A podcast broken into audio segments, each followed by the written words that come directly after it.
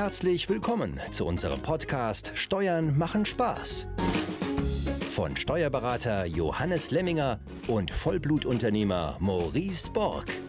Wir zeigen dir in unserem Podcast mit Witz, Charme und Melone, wie du deinen Weg aus der Steuerhölle in den Steuerhimmel finden kannst. Mach dich bereit und starte jetzt mit deinen eigenen Steuern durch. Viel Freude und Erfolg mit unserem Podcast Steuern machen Spaß. Vor allem die, die du nicht bezahlen musst.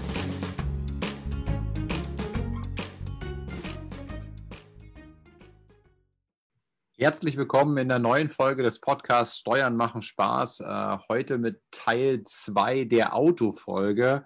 Ähm, wir haben ja letzte Woche bewusst gesagt, wir machen hier mal einen Cut, weil es dann doch ganz schön viel äh, war und wir, glaube ich, auch schon wieder bei einer Stunde angelangt sind. Ähm, derweil kamen über Social Media einige Fragen auch nochmal rein zu der ersten Folge. Lass uns doch am besten, Johannes, auf die mal zunächst eingehen. Was hast du denn für Fragen zu Teil 1 bekommen? Ja, hallo, erstmal herzlich willkommen, lieber Maurice, herzlich willkommen, liebe Zuhörer. Ähm, ja, also es kamen, ich glaube, äh, ein paar Fragen zur Nutzung. Wir sind ja ganz am Anfang eingestiegen bei der Nutzung. Wann ist denn ein Auto überhaupt im Betriebsvermögen? Ja, da gibt es ja diese 10%-Grenze. Wenn ich da drunter bin, betriebliche Nutzung, dann ist es notwendiges Privatvermögen. Und mehr als 50 Prozent betriebliche Nutzung ist es notwendiges Betriebsvermögen. So, und, und da kamen ein paar Fragen, äh, weil es da auch Zuhörer gibt oder gab, die äh, ihr Kfz äh, mehr als 50 Prozent betrieblich nutzen, aber es nicht im Betriebsvermögen haben.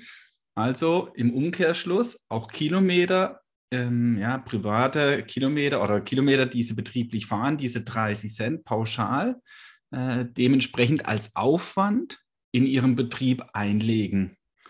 Obwohl das Fahrzeug definitiv mehr als 50 Prozent betrieblich genutzt wird. Ähm, das weiß jetzt ich ja, und, und meine Zuhörer, aber natürlich in, in den Fällen das Finanzamt nicht. Ähm, und da kam dann die Frage auf, was tun? Eine gute Frage. Ähm, es ist natürlich äh, relativ leicht fürs Finanzamt nachzuvollziehen, wie hoch ist die betriebliche Nutzung.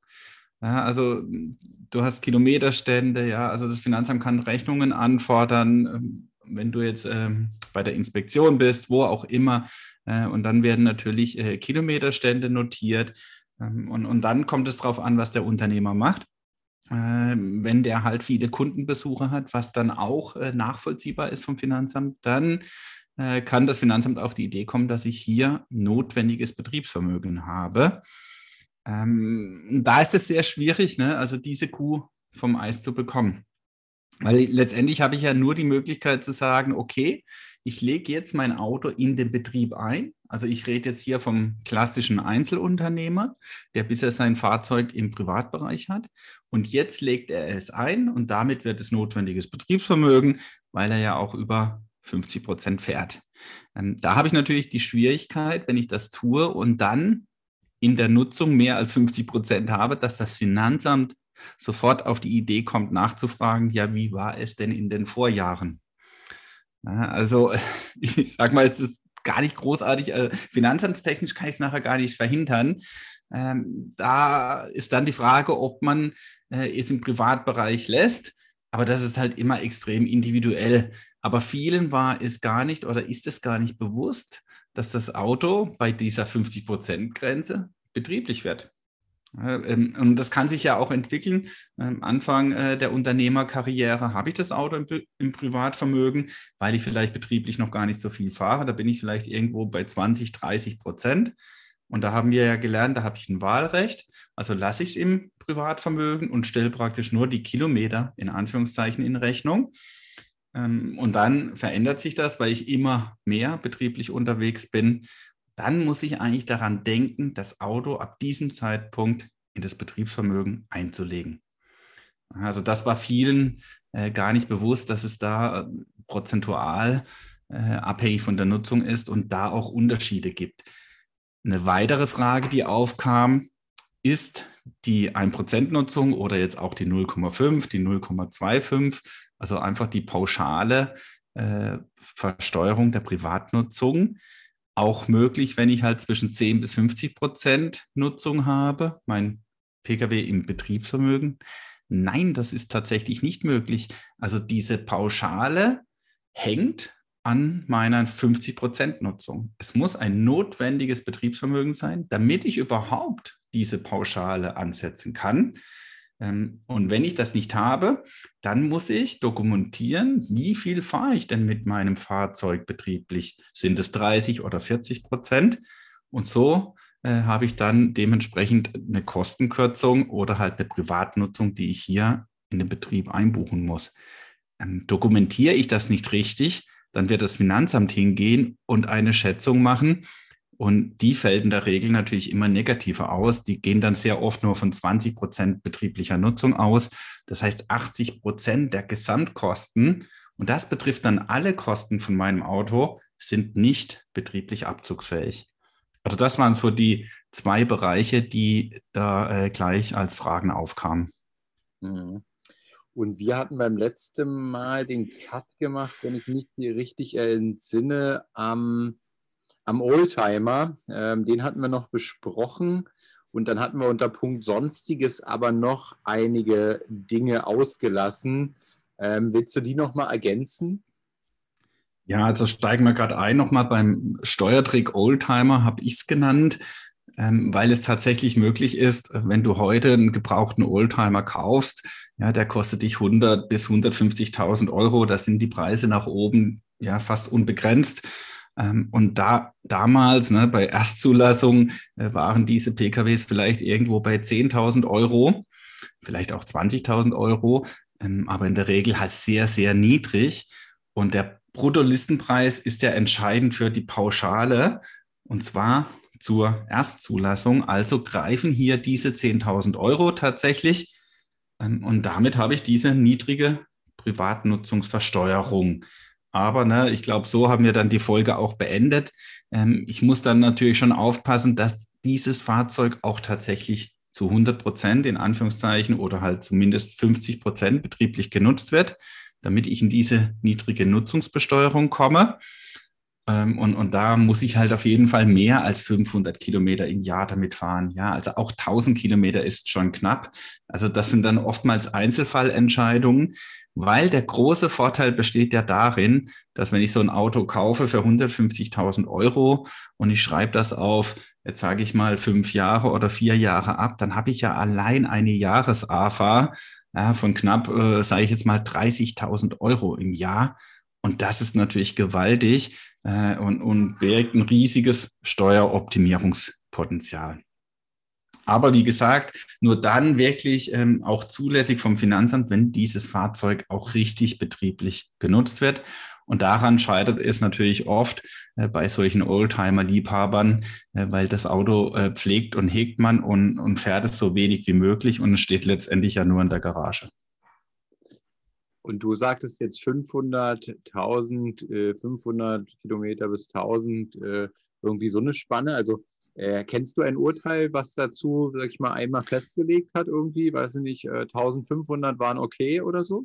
Ja, das, das ist das Problem von äh, Einzelfallentscheidungen. Also da gab es einen Kläger und, und da wurde halt nachgewiesen, ich glaube, es waren 570 Kilometer, irgendwas so um den Dreh ist er betrieblich gefahren und das hat das Finanzamt abgelehnt ähm, und damit war es auch nicht betrieblich. Äh, aber das Finanzamt hat dann nicht festgelegt, also das macht, äh, oder das Gericht hat nicht festgelegt, das wird aber grundsätzlich nie gemacht, dass die dann sagen, okay, mit 2000 oder 5000 Kilometern im Jahr wäre das okay gewesen, sondern es ist einfach eine Einzelfallentscheidung. Also sehr schwierig. Im Prinzip kann man sich an normalen Kfz orientieren ja, es, es sollte vielleicht, ne, wenn ich jetzt so einen Oldtimer nehme, ja, vielleicht sollte der halt so acht, äh, acht bis 10.000 Kilometer bewegt werden und davon halt mindestens 50 Prozent betrieblich. Also das wäre jetzt für mich mal eine Schwelle, die auf jeden Fall safe ist. Aber na, das ist immer der Einzelfall. Das kannst du wirklich ähm, im Vorfeld gar nicht sagen. Und, und da ist es wichtig, dass du als Unternehmer einfach aufgeklärt bist. Mhm. Ja, also du machst ja damit keinen Steuerbetrug. Ähm, wenn du weißt, okay, äh, du legst das Auto in Betrieb, du fährst mehr als 50 Prozent betrieblich, ja auch nachgewiesen. Ähm, ob es nachher ausreicht, ähm, das ist dann noch die Unbekannte. Mhm. Aber ich meine, diese Oldtimer sind ja wahrscheinlich kaum mehr dazu geschaffen, so viel zu fahren auch. Ne? Also ähm, wenn man diesen Wert auch irgendwie erhalten will. Ne? Wenn, man, jetzt sagst, du kaufst da irgendeine Karre für 150.000 Euro, die irgendwie ähm, bei Erstzulassung mal 5.000 äh, D-Mark gekostet hat oder so, ne? Ähm, dann sinkt die ja wahrscheinlich auch rapide im Wert, wenn ich die jetzt, sagen wir mal, 10.000 Kilometer im Jahr bewege. Ne? Also dann ist aus den 150.000, ich, ich, ich, weiß nicht, ich kenne mich da wenig aus, ja, aber dann sinken die ja wahrscheinlich auch sehr im Wert. Ja, und deswegen ist dieser Steuertrick in Anführungszeichen eher theoretischer Natur, ähm, weil auch ich kenne keinen Oldtimer-Liebling, äh, der seinen Oldtimer so viel bewegt, ne? weil, wie gesagt, das Fahrzeug steht dann eher in der Garage, ne? wird gepflegt und gehegt, jede Woche gewaschen, ähm, aber äh, möglichst wenig Kilometer drauf gefahren, ne? weil ich beiß mir ja damit ins eigene Fleisch, weil so wie du sagst, wenn du so ein Fahrzeug halt äh, sehr viel bewegst, dann hat es äh, eine Wertminderung beziehungsweise halt auch wahnsinnigen Verschleiß. Mhm. Okay, was hast du da noch ähm, bei diesen, ich sag mal, sonstigen Punkten, die wir beim letzten Mal an, schon angerissen haben? Also gerade um auf den Oldtimer, ne, das Gegenstück ist im Prinzip der gebrauchte Luxusschlitten. Ähm, so wie der Oldtimer ein Steuertrick in Anführungszeichen ist, ist dieser gebrauchte Luxusschlitten wirklich eine Steuerfalle. Auch hier wieder genau das gleiche Thema, nur umgekehrt. Ähm, ich kann so ein, ein Auto, ja, was vielleicht 100.000 Bruttolistenpreis hat oder sogar darüber hinaus, äh, heute gebraucht mit acht oder zehn Jahren ja, für 10.000 oder vielleicht auch 20.000 Euro kaufen. Im Moment, äh, ne, im Zeitpunkt dieser Podcastaufnahme, ist es etwas anders, weil der Gebrauchtwagenpreis aktuell extrem gestiegen ist. Ja, ähm, aufgrund der Tatsache, dass halt Neufahrzeuge so schwer lieferbar sind. Aber in der Theorie ne, haben wir solche Fälle sehr, oder auch in der Praxis haben wir solche Fälle sehr oft, dass halt ein gebrauchtes Auto gekauft wird, ähm, was aber mal einen Bruttolistenpreis jenseits der 80 bis 100.000 Euro hatte. Und auch hier ganz wichtig, entscheidend wieder Bruttolistenpreis Erstzulassung. Das heißt, so jemand muss dann 100.000 ne, mit 1%, weil das ist ja in der Regel auch kein E-Auto oder Hybrid, äh, sondern Benziner oder Diesel, muss mit einem Prozent hier die 100.000 im Monat versteuern. Ähm, und, und das sind 1.000 Euro im Monat, 12.000 Euro im Jahr. Das haut natürlich rein. Also da ist die Versteuerung höher als die Anschaffungskosten. Und es kommt ja noch dazu, dass so ein Auto wenig Kosten hat. Weil ne, 10.000 Euro, das ist meine AFA-Bemessungsgrundlage. Da darf ich leider nicht auf die 100.000 Euro. Ähm, und selbst wenn das Ding jetzt zehn Jahre alt ist, dann schreibe ich es auf zwei Jahre ab, dann habe ich 5000 Euro Abschreibung, aber auch nur für zwei Jahre. Danach ist die Abschreibung weg. Und hier ist der Tipp immer, wenn möglich, ein Fadenbuch zu führen. Das habe ich gerade nicht verstanden, Johannes. Ähm, äh, weil das ist ja so eine Kernüberlegung, die ich gerade habe. Ich will äh, mir Ende nächsten Jahres mal mein Traumauto verwirklichen. Das hat wahrscheinlich einen, ähm, einen Bruttolistenpreis von 170.000 Euro in etwa.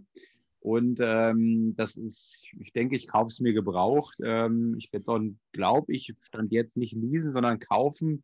Das hat dann vielleicht noch einen Kaufpreis. Also ist genau das, was du jetzt beschreibst, ja. Das hat dann einen Kaufpreis von, sagen wir, ähm, machen wir es mal einfach, 119.000 Euro brutto. Hm. Und ähm, 1%-Regelung, klar, 1% von 170.000 sind 1.700 Euro dann im Monat, ne? ähm, äh, die es zu versteuern gilt. Ähm, dafür kann ich aber von den 119.000 die Vorsteuer ziehen, also erstmal die 19.000 als Effekt und die 100.000, die kann ich doch dann abschreiben über äh, wie viele Jahre? Vier Jahre? Äh, das kommt darauf an, wie alt äh, das Auto ist. Also ja, äh, vier Jahre, sagen wir mal. Wie alt? Drei Jahre? Drei oder vier Jahre, irgendwie sowas. Ja, dann, dann bekommen wir es auf vier Jahre abgeschrieben. Genau, und dann hätte ich ja nochmal eine, eine AFA von 25.000, also das, äh, also ein Viertel mal 100.000 netto, ne? Ja. Ähm, das heißt, ich habe äh, diese 25.000 AFA. Ähm, äh, wenn, ich, wenn ich das mit 30 Prozent äh, Steuersatz in der GmbH sehe, also 30 Prozent von 25.000 Euro, dann wäre das der, äh, wären das im Grunde 7.500 Euro ähm, wie nennt man das dann? Gewinn oder so? Nee, Steuerrückerstattung. Ne? So Steu ja, Steuerersparnis. Steuerersparnis. 7,5 wäre die Steuerersparnis pro Jahr ähm, plus die 19.000 am Anfang und jetzt minus, und jetzt müsste man ja minus diese 1%-Regelung Versteuerung rechnen und da sind wir 30% ähm, von 1700 Euro im Monat, ne? Ja, da hast du aber wieder, also bei dir stimmt es nachher mehr oder weniger, aber natürlich hast du die 1%-Nutzung wieder auf deiner Lohnsteuerbescheinigung ne, im Privatbereich, weil du ja GmbH-Geschäftsführer bist. Ja, und? Ja, also ne, es wird etwas anders behandelt. Wenn du jetzt Einzelunternehmer wärst, dann hättest du die Kosten in deiner Einzelfirma und gleichzeitig die Privatnutzung in deiner Einzelfirma. Ah, Bei ja. dir hast du jetzt die, die Kosten in deiner GmbH und gleichzeitig die Privatnutzung halt auf deinem Lohnzettel sozusagen. Das ist der Unterschied. Wenn du jetzt im Privatbereich eben noch einen höheren Steuersatz hast, also 42 Prozent als Beispiel, dann kostet dich natürlich deine Privatnutzung privat 42 Prozent. Ja, ja, verstehe. Also das, das ist hier der Unterschied. Ne? Und beim Einzelunternehmer läuft es praktisch immer identisch. Also mit dem Steuersatz, den das Einzelunternehmen eben hat, also der Privatunternehmer äh, hier 42 Prozent, sowohl bei den Kosten als auch dann bei der Privatnutzung. Ähm, und bei dir läuft es halt, kann es auseinanderlaufen, die, die Kosten mit 30 Prozent Steuerersparnis, aber bei der Privatnutzung eine höhere Versteuerung, weil die in deinem Privatbereich läuft. Okay, aber 30 Prozent von 1700 Euro, also das sind die 1 Prozent, äh, wären 510 Euro.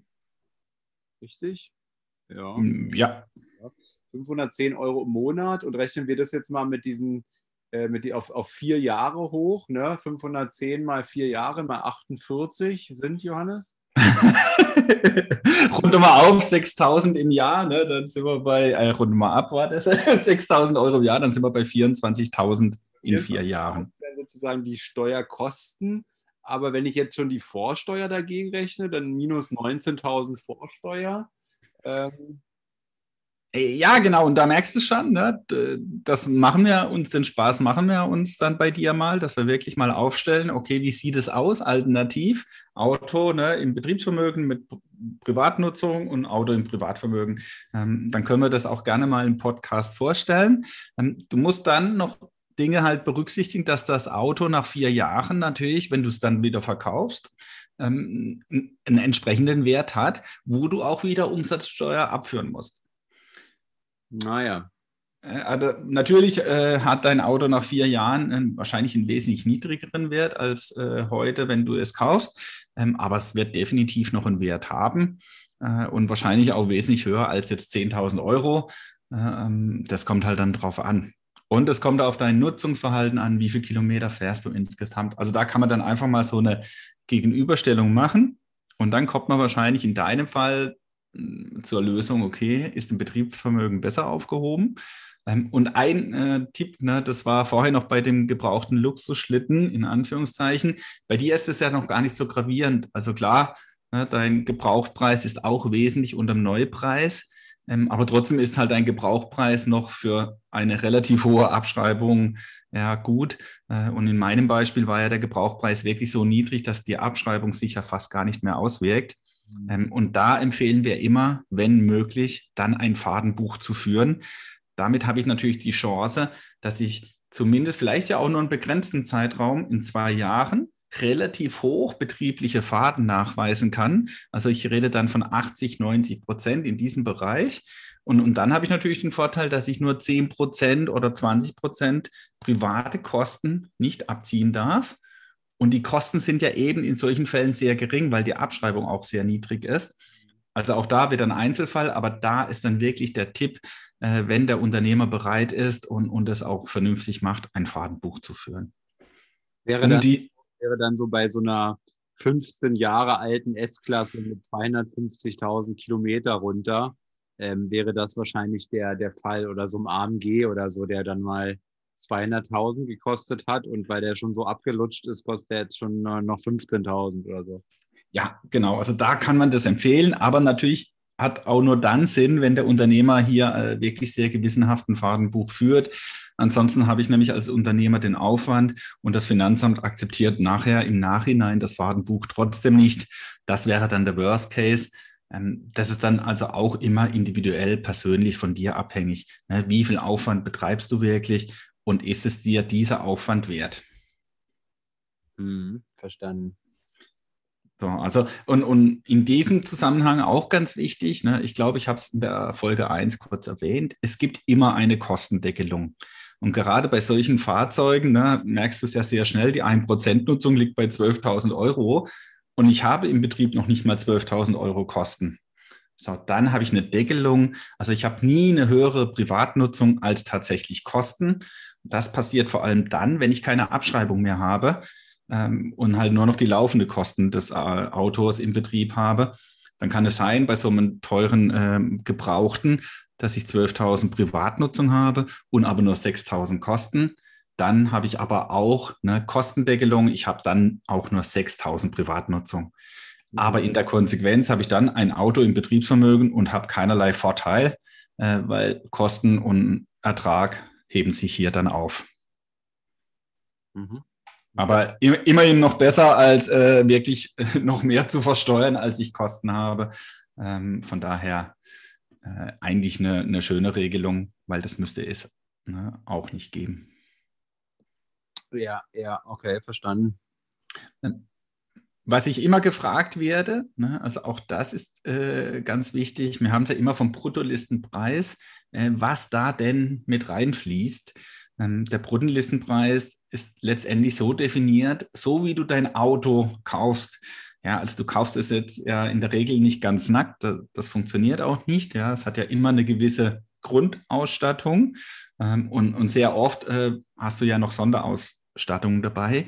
Diese Sonderausstattung, die du ab Werk bestellst, also Panoramadach und, und was weiß ich, ne, Sitzheizung und alles Mögliche, äh, das gehört zum Bruttolistenpreis dazu. Ähm, da gibt es ja dann auch immer eine schöne Rechnung vom Autohaus, da steht ja alles drauf. Ja, und unten steht dann äh, letztendlich die, die Schlusssumme. Aber wenn du nachträgliche Umbauten hast, also gerade so wirklich äh, extrem teure Tuning-Maßnahmen, die erhöhen diese Bemessungsgrundlage nicht. Ja, hatte ich letztens bei einem Kumpel, der hat einen, äh, einen Tesla gekauft, der Tesla Modell 3 Dual Motor ähm, und lag da irgendwie ganz knapp unter den 60.000, ähm, wollte aber noch irgendwas anderes da haben, irgendwie noch sportlicher das Ding und hat das dann aber im Nachgang gemacht, ne, nach der Bestellung, also auch über irgendeinen so Tuner.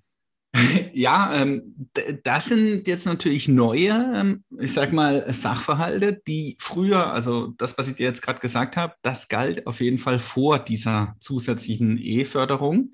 Ja, jetzt habe ich natürlich hier, also da muss ich immer als Unternehmer vorsichtig sein, ähm, weil jetzt habe ich nochmal eine neue Grenze. Ne, früher gab es die 1%-Grenze, egal ob mein Auto 20.000 Euro kostet oder halt äh, 2 Millionen, 1%. Ähm, jetzt ja, gibt es diese 60.000 Euro-Grenze bei E-Autos und da kann es natürlich gefährlich sein, äh, dass ich einen Tesla bestelle, der kostet jetzt wirklich gerade so 59.500 Euro äh, und unmittelbar Ne, danach äh, mache ich mit dem Auto halt nochmal was. Ich meine, gerade bei Tesla, ne, ich kann ja da auch Software-Tuning machen, ich weiß es gar nicht genau. Kostet mich dann 5000 Euro und schwuppdiwupps wäre ich über diesen 60.000 Euro. Da kann ich dir gar nicht genau sagen, ne, wie das dann gehandhabt wird. Also das, das, ist, ein, das ist ein anderer Fall. Ja. Uns hinterfragen, ob das so, das so koscher ist. ja, also ne, gab es bisher ja äh, im Endeffekt noch nicht. Da gibt es auch noch gar keine Fälle, weil die 60.000 Grenze, die gibt es seit 2020. Ähm, aber da werden wahrscheinlich Fälle dann auch vor dem Finanzgericht landen. Kann ich mir gut vorstellen. Ah ja. Äh, gut. Ähm, jetzt weiß ich gar nicht, was der nächste Punkt ist, Johannes. ja, dafür bin ich ja da. ne, was äh, vielleicht auch ganz äh, witzig ist, was äh, viele nicht wissen, ähm, betriebliche Fahrten ne, sind auch die Fahrten zur Arbeit. Na, also wenn ich jetzt in dem Bereich bin, dass ich mein Auto nicht im Betriebsvermögen habe, dann geht es ja darum, betriebliche Fahrten zu definieren, für die ich dann diese 30 Cent bekomme. Ähm, und da sind auch die Fahrten äh, zur Arbeit enthalten. Und äh, ganz interessant, auch Fahrten, die ich wieder nach Hause mache, wenn ich zum Beispiel äh, mein Mittagessen zu Hause äh, einnehme und danach wieder zur Arbeit fahre. Das wären dann für den Unternehmer im Einzelunternehmen oder auch in der GmbH betriebliche Fahrten. Weil da geht es ja nachher darum, dass wenn ich zwischen 10 bis 50 Prozent bin bei Nutzung, betrieblicher Nutzung, dass ich meine Kilometer dementsprechend ja betrieblich aufstelle und dann meiner Firma äh, entweder in Rechnung stelle, wenn es eine GmbH ist, oder aber halt hier äh, die Kosten einlege. Mhm. Okay. Ein, wichtiger weiterer Punkt, äh, da kommen wir jetzt bei dem Auto auch äh, zu der Nutzung äh, ganz normal als Dienstwagen beziehungsweise ganz normal als Angestellter, wenn ich das Auto, ja, wenn ich die Kosten, also ich bekomme keinen Dienstwagen gestellt, sondern es geht um die Frage, welche Kosten kann ich denn bei meinen Werbungskosten ganz normal als Angestellter geltend machen. Da kennt ja jeder die 30-Cent-Regel, also fast jeder. Ich bin manchmal auch noch überrascht, weil tatsächlich nicht jeder Steuerpflichtige kennt das ähm, aber so gut wie jeder. Ja, ähm, da gibt es ja auch eine neue Regelung, dass man jetzt ab dem 21. Kilometer 35 Cent für die Entfernung, immer wichtig hier Entfernung zum Arbeitsplatz, also nicht Hinfahrt und Rückfahrt, also nur die einfache Strecke. Ab dem 21. Kilometer bekomme ich hier 35 Cent. Das ist begrenzt bis zum Jahr 2023. Ab dem Jahr 24 bekomme ich dann sogar noch 38 Cent, also nochmal drei Cent mehr. Das ist wiederum begrenzt auf 2026. Was danach passiert, wissen wir nicht. Ähm, wenn sich nichts ändert, dann habe ich wieder ganz normal die 30 Cent für alle Kilometer. Aber kann sich natürlich bis dahin ähm, wieder verändern. Und da ähm, ganz interessant, äh, vor allem wenn ich wirklich ja, 80, 100 oder 150 Kilometer Fahrstrecke habe. Ähm, und da gibt es oft die, die Möglichkeit, eine Fahrgemeinschaft zu bilden, äh, weil mit der Fahrgemeinschaft habe ich trotzdem diese 30 Cent, auch wenn ich nicht mit meinem eigenen Auto fahre. Das heißt, ich bilde eine Fahrgemeinschaft äh, mit vier oder fünf Personen. Äh, dann bekommt jeder der Fahrer und alle, die mitfahren, diese 30 Cent. Ähm, da muss man dann beachten, dass bei allen, die mitfahren, diese Pauschale auf 4.500 Euro begrenzt wäre, nur für den Fahrer nicht. Das kann ich dann natürlich umgehen, weil so ist es auch meistens, dass die Fahrgemeinschaften natürlich unterschiedlich rotieren und jeder ja auch mal fährt. Das heißt, jeder ist mal Mitfahrer äh, und jeder ist auch mal Fahrer. Also das ist wirklich äh, hier eine Steuermöglichkeit, die ich nutzen sollte, wenn ich eben halt eine weite Strecke habe, äh, zu schauen, hey, wie kann ich Fahrgemeinschaften organisieren? Okay. Mm, ganz wichtig, auch diese Frage kam schon. Ähm, diese 30 Cent ähm, beziehungsweise dann 35 Cent ab dem 21. Kilometer gilt nur für die Fahrten zum Arbeitsplatz. Also diese ähm, neue äh, Förderung gilt nicht für Dienstreisen. Also wenn ich als Angestellter äh, ja, eine Fortbildung besuche oder im Auftrag meines äh, Arbeitgebers unterwegs bin, dann darf ich Dienstreisen auch mit 30 Cent pro gefahrenem Kilometer, also hier keine Entfernungskilometer, gefahrener Kilometer ansetzen. Aber egal wie viele Kilometer ich hier fahre, es bleibt bei diesen 30 Cent.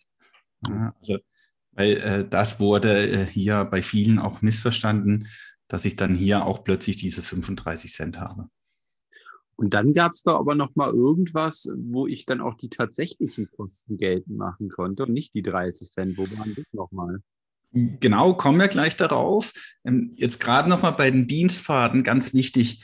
Ähm, grundsätzlich werden die sehr oft auch vom Arbeitgeber erstattet. Das heißt, der Arbeitgeber zahlt mir über den Lohn diese 30 Cent pro Kilometer. Ja, da brauche ich halt einen Nachweis, dass ich eine Fortbildung hatte und, und da bin ich 100 Kilometer hin und 100 Kilometer zurückgefahren. Dann habe ich 200 Kilometer und dann bekomme ich äh, 30 Cent ähm, ersetzt. Und die sind auch nie steuerpflichtig, weil auch hier ist es ein ganz normaler Auslagenersatz weil die Kosten sind mir als Steuerpflichtiger mit meinem privaten Fahrzeug ja auch entstanden und ich bekomme sie einfach von meinem Arbeitgeber ersetzt, weil viele haben da plötzlich Angst, sie müssen diese Dienstfahrten dann versteuern. Die werden nicht versteuert. Und da zählen auch wirklich so ne, kleinere Bodengänge, wie, äh, ja, man, es gibt manche Arbeitnehmer, die sind immer zuständig, dass die Post geholt wird. Und wenn sie diese Kilometer, und manchmal können das im Jahr relativ viel Kilometer sein, ne, äh, mit im, ihrem eigenen Auto zurücklegen, habe ich hier entweder Erstattung vom Arbeitgeber oder, und das ist ganz wichtig, diese Kosten nicht in der Steuererklärung zu vergessen. Weil erstattet sie mir mein Arbeitgeber nicht, dann sind das ganz normale Werbungskosten und da sind, sind es eben 30 Cent pro gefahrenem Kilometer. Und wenn ich jeden Tag fünfmal in der Woche zur Post fahre und wenn es nur zwei Kilometer sind, dann sind es vier Kilometer in der Woche mal fünf, 20 Kilometer pro, äh, sage ich mal, 45 Wochen. Und da kommt schon was zusammen. Deswegen ganz wichtig, hier äh, an diese Fahrten im Auftrag des Arbeitgebers zu denken. Mhm. Und jetzt zu, zu deiner Frage. Ähm, auch das kommt immer wieder auf. Wann kann ich die tatsächlichen Kosten äh, von meinem privaten Fahrzeug ansetzen? Also nie in diesen Bereichen im Verhältnis zum Arbeitgeber. Ja, also auch bei der Entfernungspauschale, da, deswegen ist es eine Pauschale. Äh, da gibt es diese 30 bzw. 35 Cent. Aber ich kann es, und, und das ist so der typische Fall, ansetzen, wenn ich Vermietung und Verpachtung habe. Also wenn ich Immobilien in der Vermietung habe und ich dementsprechend, um meine Immobilie zu betreuen, auch wenn ich Immobilien kaufen will oder äh, dementsprechend überhaupt die Absicht hier habe und ich habe hier Faden mit dem privaten Pkw, dann kann ich in solchen Fällen die tatsächlichen Kosten meines Autos ermitteln. Und da komme ich in der Regel immer auf mehr als 30 Cent aktuell bei diesen hohen Preisen, Benzin und Diesel sowieso. Also wir hatten ja auch schon eine andere Phase, wo der Diesel sehr preiswert war. Ähm, aber aktuell komme ich ja immer, in der Regel mit jedem Auto, über 30 Cent pro Kilometer. Ähm, und dann kann ich, wenn ich zum Beispiel hier meine Kosten ermittle äh, und ich komme auf das Ergebnis, ist ein 60 Cent, dann kann ich diese 60 Cent pro gefahrenem Kilometer, also auch hier wieder gefahrener Kilometer entscheiden, nicht Entfernung, dementsprechend ansetzen. Ähm, und, und da kann es sich wirklich mal lohnen, äh, sich eine äh, sogenannte Checkliste, äh, ja, sich die Kosten fürs eigene Auto zu berechnen. Ähm, gerne kann ich da dann auch bei Bedarf etwas zur Verfügung stellen, weil auch da muss man aufpassen, denke ich an alle Kosten, die mein Auto tatsächlich verursacht. Ist nicht auch vom ADAC so eine, so eine Liste irgendwie durchschnittliche Kosten pro gefahrenen Kilometer für jedes Modell oder für viele Modelle? Ja, ähm, bei der AD ADAC-Liste, das sind sehr viele Modelle, also zumindest mal die, die neueren Modelle äh, drin, wo so Nährungswert, ich bezeichne es mal als Nährungswerte, ähm, steht, wie viel äh, mein Auto je nach äh, Typ äh, pro Kilometer Kosten verursacht. Ähm, leider ist da natürlich das Finanzamt äh, jederzeit, sag mal, in der Lage, diesen Kostensatz zu streichen, weil das eben kein individueller Kostensatz für dich ist. Mhm. Ähm, das ist hier die Schwierigkeit. Ist, letztendlich ist es auch irgendwo pauschaliert. Äh, ja, und im, unter Bedingungen entstanden, die nicht ich sage mal, der Praxis entsprechen, ne, sondern eher halt theoretisch sind. Deswegen kann das Finanzamt diese Sätze, wenn du wirklich jetzt so ein Auto hast, was genau in dieser ADAC-Liste steht, äh, und du setzt da 84 Cent pro Kilometer an, äh, ohne, ja, ohne Nachfrage streichen und da hast du dann keine Chance. Wenn du Glück hast, akzeptiert das Finanzamt diese, diesen Wert. Ähm, und ich würde immer empfehlen, wenn ich ich sage jetzt mal als Steuerpflichtiger einfach zu faul bin oder die Zeit ist ja schon verstrichen, ja, das Jahr ist vorbei, ich kann meine Kosten gar nicht mehr ermitteln für das Auto, äh, dann würde ich das immer äh, riskieren, äh, das anzusetzen. Auch ganz bewusst, da, da, schreibe ich das dann dazu als Steuerpflichtiger, ne, 84 Cent jetzt als Beispiel und woher dieser Wert kommt, dass der aus der ADAC-Liste kommt. Im Worst Case wird es vom Finanzamt gestrichen und du kannst dann halt nur die 30 Cent in Anspruch nehmen. Aber du stellst dich definitiv nicht schlechter als vorher. Mhm. Spannend. Aber wenn du es wirklich mal ähm, ja, ermitteln willst, dann kann ich da nur empfehlen, wirklich alle Kosten äh, zu sammeln, zu dokumentieren. Und du kommst nachher auf einen Gesamtkosten pro Jahr und dann musst du halt wissen, okay, wie viel Kilometer bist du das ganze Jahr gefahren? Das ist im Prinzip ja das Einfachste. Und dann rechnest du einfach Gesamtkosten durch Kilometer und dann weißt du, was da rauskommt. Und wenn schon 40 Cent rauskommen, dann kann sich das bei natürlich vielen Fahrten schon richtig rechnen.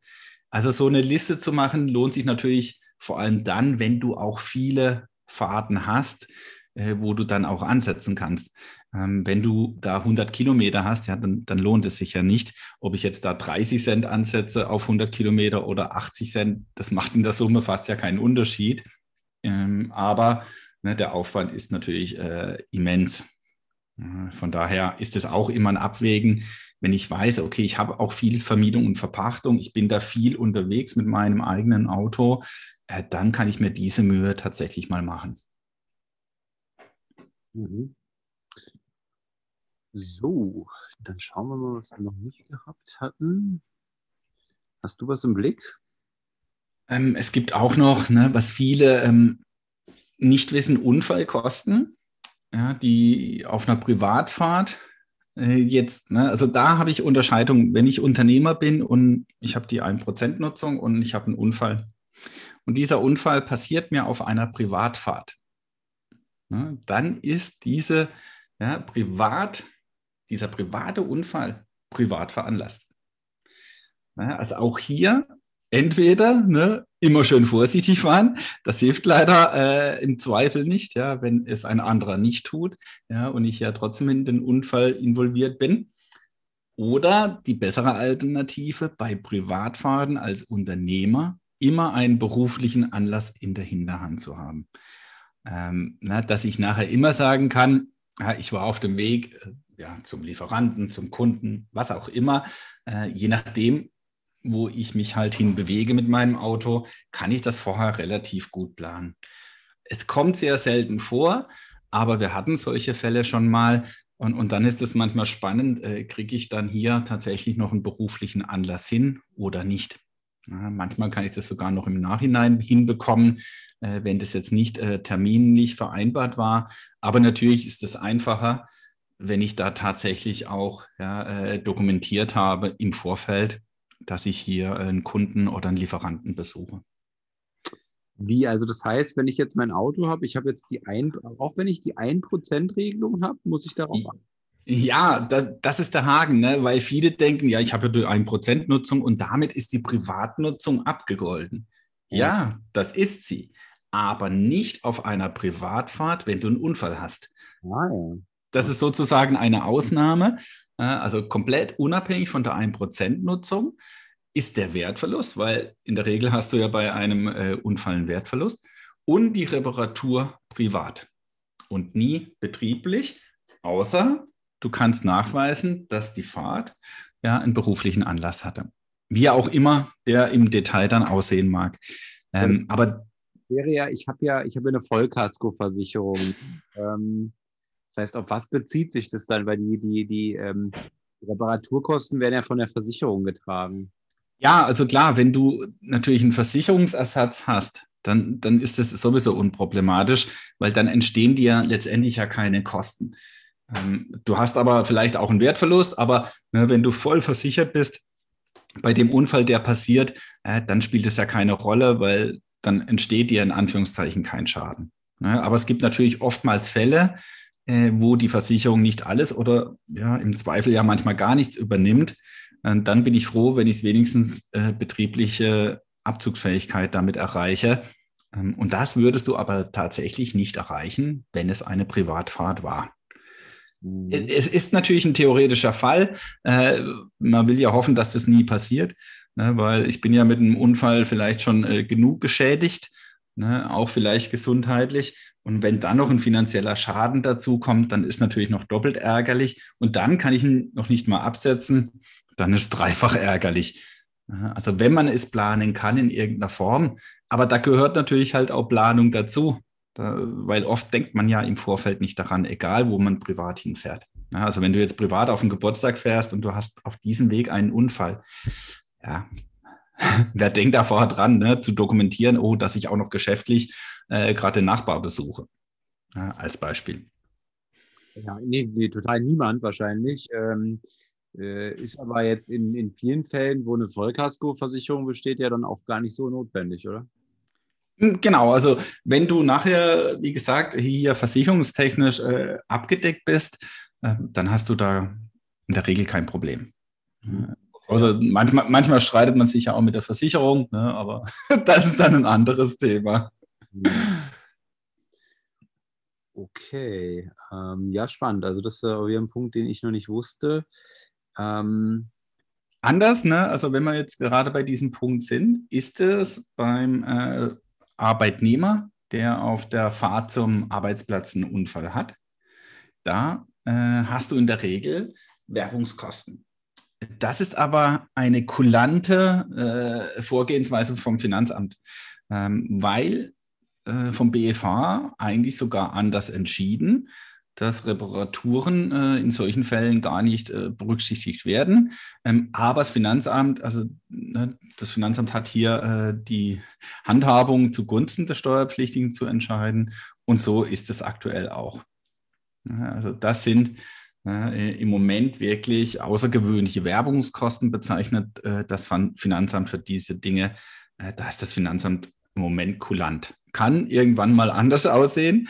Äh, aber im Moment gibt es da keine äh, Schwierigkeiten, dass das dann als Werbungskosten angesetzt werden kann. Aber auch hier ne, genau der gleiche Fall. Äh, nur das, was du natürlich nicht von der Versicherung ersetzt bekommst. Ähm, also du bist im Steuerrecht natürlich immer in aller Regel in solchen Dingen, gerade bei Werbungskosten, musst du die Ausgaben haben. ansonsten kannst du nichts ersetzt bekommen. Das gilt ja auch für deine Kilometer. Entfernungspauschale, wenn die der Arbeitgeber ersetzt, dann kann ich die nicht noch gleichzeitig äh, ansetzen. Ja, da gilt das gleiche Spiel. Es müssen mir Kosten entstehen. Dann habe ich eine Möglichkeit, vielleicht beim Finanzamt, und so ist es aktuell bei Unfallkosten äh, zum Arbeitsweg. Mhm. Aber auch hier ne, wichtig, dass äh, es entweder die Fahrt zur Arbeit ist oder aber was ja auch sein kann, eine Dienstfahrt. Ähm, bei der Dienstfahrt hätte ich eine ähnliche Konstellation wie bei dir als äh, Unternehmer. Ne? Auch da kann ich dann sagen, ich war ja unterwegs auf einer Dienstfahrt äh, und hab, hatte den Unfall und habe dann den Vorteil, dass ich hier noch äh, steuerliche Kosten geltend machen kann. Mhm. Verstanden. So, hast du noch äh, weitere Ergänzungen, Johannes, zum Thema Auto? Interessant ist, äh, dass ne, auch das wissen viele nicht, diese Entfernungskilometer auch für andere Dinge äh, gelten. Das heißt, wenn ich auch mit dem Zug fahre, kann ich trotzdem, ne, wenn ich Kosten für den Zug habe und ich fahre mit dem Zug zu meinem Arbeitgeber, äh, die Entfernungskilometer mit 30 Cent pro Kilometer ansetzen. Äh, das ist dann einfach eine Rechnung, was ist für mich günstiger, komme ich mit der Entfernung, weil es halt äh, entsprechend viele Kilometer sind, besser hin. Ähm, was leider nicht geht, ne, das wird dann auch ab und zu mal gefragt, bei Flügen ist das nicht möglich. Also hier sind dann tatsächlich nur die Flugkosten ansetzbar. Das geht natürlich, aber halt nicht, äh, wenn es jetzt 500 oder 800 Kilometer sind und ich fliege das immer, dann kann ich hier nicht die Entfernungspauschale wählen. Aber bei äh, einer Strecke wie Berlin-München weiß das doch keiner. Ähm, ja, genau. Ja, dann bist du wieder in dem Punkt ähm, Berlin-München. Also du meinst jetzt, ja, du bist zwar geflogen, aber setzt dann gegenüber dem Finanzamt an, dass du mit dem Auto gefahren bist. Ja, also da sind wir wieder in dem Fall Kreativität, die nicht ehrlich ist. also um das jetzt als Steuerberater äh, auch mal zu sagen. Ich bin immer gemein. Ich Nein, klar. Also ich weiß schon, was du meinst. Ähm, kontrolliert das Finanzamt jetzt, dass du 500 Kilometer nach München gefahren bist? Ja, oder ja, äh, sag mal, ist ein Graubereich. Ja, äh, äh, wo das nicht ganz klar ist. Ja. Ähm, also, weil du sagtest, äh, also du sagtest so, es gibt, es gibt eben Bahn, bei Bahnstrecken kannst du sozusagen optieren, bei Flugstrecken nicht, aber es gibt ja auch Strecken, die sowohl mit der Bahn ähm, zu absolvieren sind, als auch mit dem Flugzeug, ne? wo beides möglich ist, meine ich einfach. Ja, klar. Oder halt auch mit dem Auto. Ne? Also du kannst ja von Berlin nach München mit dem Auto fahren, du kannst mit dem Zug oder mit dem Flugzeug fahren. Also auch jetzt gerade in, in dem Bereich ne, äh, Dienstfahrten geht es natürlich. Ähm, und, und dann kannst du äh, ne, letztendlich ne, sagen, okay, ich bin geflogen, aber der Flug, ne, das war in der Vergangenheit, waren Flüge ja extrem preiswert. Da bist du ja mit Hin- und Rückfahrt mit dem Auto 30 Cent äh, wesentlich teurer gekommen, in Anführungszeichen, und damit äh, höheren Steuerabzug beim Finanzamt. Ja, aber wie gesagt, Ne, äh, Flugstrecken äh, sind davon ausgenommen. Das betrifft aber hier nur die Entfernungspauschale. Ne, bei Dienstfahrten, da kannst du das ansetzen. Ne, aber auch dann natürlich nicht die Kilometer, wenn du fliegst, ne, sondern dann äh, Flug ähm, dementsprechend dann ansetzbar. Mhm. Was auch noch für den einen oder anderen interessant äh, sein kann, dass wenn ich zwei Arbeitgeber habe, Ne, auch hier äh, ist es möglich, dass ich innerhalb von einem Tag dann mehr Entfernungskilometer habe. Da ist es aber immer entscheidend, dass ich vorher äh, wieder zu Hause bin. Ne, ansonsten äh, muss ich hier, äh, je nachdem, wenn ich da einen Umweg fahre, ne, weil der zweite Arbeitgeber auf der Strecke liegt, dann muss ich das natürlich berücksichtigen und kann nur die Hälfte der Gesamtstrecke beantragen. Ist relativ kompliziert, wie da dann die, die Einzelfallkonstellation ist. Nur wichtig, wenn, ne, das kann ja auch in zwei entgegengesetzte Richtungen liegen, äh, dann habe ich oder kann ich innerhalb von einem Tag zweimal die Entfernungskilometer haben. Ne, zehn Kilometer in die eine Richtung und dann bin ich letztendlich wieder zu Hause und fahre nochmal zehn Kilometer in die andere Richtung. Dann habe ich natürlich bei beiden Arbeitgebern die Entfernungspauschale anzusetzen. Mhm. Also auch das ganz wichtig, aber entscheidend, aber das kann, das hat, hat man tatsächlich sehr oft, dass man halt zwischenzeitlich wieder zurück äh, zu seinem zu seiner Wohnung geht. Ne? Ob das jetzt morgens habe ich einen Job, ja, und dann gehe ich nach Hause Mittagessen und fahre dann mittags zu meinem Zweitjob, äh, dann habe ich hier den Fall, dass ich zweimal Entfernungskilometer ansetzen kann. Mhm. Okay. Ja, das sind so, ne, gerade für Arbeitnehmer so Dinge, die da wirklich wichtig sind. Es gibt da noch, ähm, was leider sehr oft auch tatsächlich vorkommt, für behinderte Menschen gelten hier andere Regeln. Die haben grundsätzlich auch einen doppelten Ansatz, weil die bekommen 30 Cent pro gefahrenem Kilometer. Oder auch die tatsächliche Kosten, die dürfen tatsächliche Kosten nachweisen. Äh, hier ist aber Voraussetzung, äh, ich glaube, äh, so war es zumindest früher, dass eine Behinderung von 70 Prozent vorliegt oder 50 plus Markezeichen G. Ne, und G heißt Beeinträchtigung der Bewegungsfähigkeit. In diesen Fällen können Sie auch tatsächliche Kosten in Anspruch nehmen, weil die halt dann sehr oft wesentlich höher sind, ja, weil die dementsprechende Hilfsmittel brauchen. Also das ist jetzt eine Ausnahme im Vergleich zu den sonstigen nicht behinderten Menschen, die halt wirklich nur hier die 30 Cent beziehungsweise 35 Cent pro Kilometer ansetzen können. Aber ansonsten, weil die Frage dann immer sehr oft kommt, in der Entfernungspauschale bin ich immer bei dieser bei diesen 30, 30 Cent Pauschale und nie bei äh, Kosten, die ich nachweise. Okay.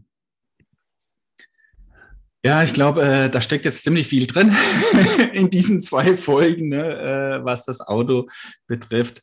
Ähm, und ich glaube, es, es, kam sehr gut rüber, dass gerade im Unternehmerbereich es wirklich darauf ankommt. Äh, ist viel öfters äh, gemacht werden sollte, dass man eine Vergleichsrechnung äh, aufstellt und nicht wirklich pauschal entscheidet. Und tatsächlich ist es so. Pauschal wird sehr oft entschieden, natürlich habe ich das Auto im Betriebsvermögen.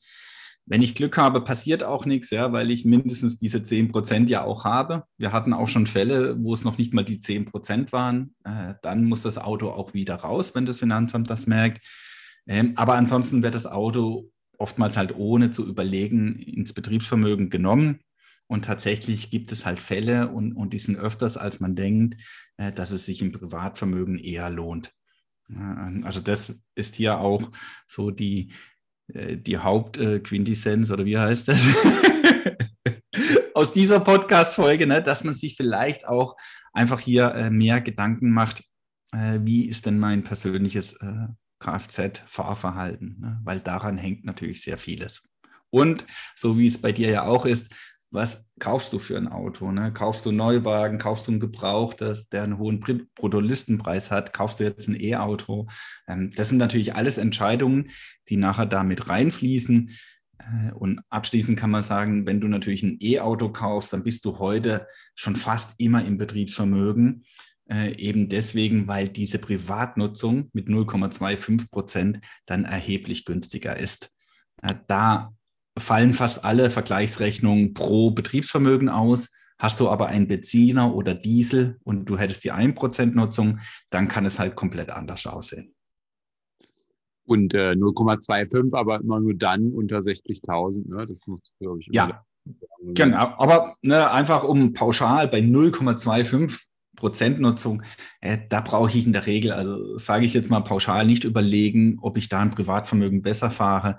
Äh, da bin ich in der in aller Regel im Betriebsvermögen besser aufgehoben. Bei 0,5 Prozent wird es vielleicht dann wieder ein Rechenspiel, aber 0,5 Prozent ist natürlich auch eine Menge. Es ist die Hälfte äh, von der normalen Privatnutzung und das wirkt sich natürlich aus. In den Fällen natürlich positiv für den Unternehmer, der das Fahrzeug dann im Betriebsvermögen hat. Aber bei allen anderen Fällen äh, empfehlen wir immer, äh, wie ist dein Nutzungsverhalten, was hast du für ein Auto, ne? weil die 1% Nutzung erheblich ja, äh, natürlich deine Kosten beeinträchtigen kann. Mhm. Ja, cool. Danke, Johannes. Dann werden wir nochmal ähm, zu gegebener Zeit vielleicht eine, eine Folge machen. Einmal ähm, äh, bezüglich meines konkreten Falles. Ähm, vielleicht aber auch nochmal dort in der Folge dann ja drei, drei, vier andere Autokonstellationen mal darstellen. Das äh, äh, macht es dann, glaube ich, nochmal sehr praktisch. Also ähm, wie, wie ist es jetzt mit dem E-Auto, wie ist es mit dem Auto, wann ist eben so ein Fall, den mal konkret eben aufzuzeigen, halte ich auch für sinnvoll, ähm, den du gerade angesprochen hast. Ne? Also wo macht es dann gar keinen Sinn? Ja, wie rechnet sich das dann, das Auto in die Privatsphäre tatsächlich besser zu packen? Ich glaube, das mal so mit Zahlen zu füllen, ähm, das könnten wir dann in der Folge auch noch machen mit als Ergänzung. Ja, genau. Und, und da können wir dann genau ähm, auch darlegen, warum wir dein Auto so behandeln. Mhm. Ne? Äh, und, und dann auch einfach noch vielleicht zwei, drei andere Konstellationen berechnen. Ja, cool. Dann äh, ja, erstmal besten Dank äh, an dich und äh, auch an euch, dass ihr, dass ihr euch durch das Thema Auto hier gekämpft habt mit uns. Ich glaube, viele, viele wertvolle Informationen waren mit drin. Und wir sehen uns kommende Woche wieder zu einer neuen Folge. Steht da schon das Thema oder äh, bringe ich dich jetzt in Verlegenheit? Das Thema steht, aber es wird nicht verraten. Vielleicht ja, switchen ja. wir ja noch um. ja, cool. Dann äh, ja, habt einen schönen Tag, eine schöne Nacht, äh, einen schönen Morgen, was auch immer, wann ihr die Folge gerade hört. Ähm, lächelt hier gerade das Meer an. Ich werde jetzt in die Sonne. Und ich gehe in das äh, ja, graue deutsche Wetter. Aber ne, viel Spaß allen Zuhörern, egal mit was. Bis dann. Ciao. Ciao. Hat hier jemand an der Uhr gedreht? Ist es wirklich schon so spät? Ja, ihr Leute, wir machen Schluss für heute. Aber keine Sorge, wir kommen wieder und dann schalte ein, wenn es wieder heißt, Steuern machen Spaß. Und vor allem die, die du nicht bezahlen musst. Es hat dir gefallen? Dann nimm dir eine Minute Zeit und unterstütze uns mit einer Bewertung.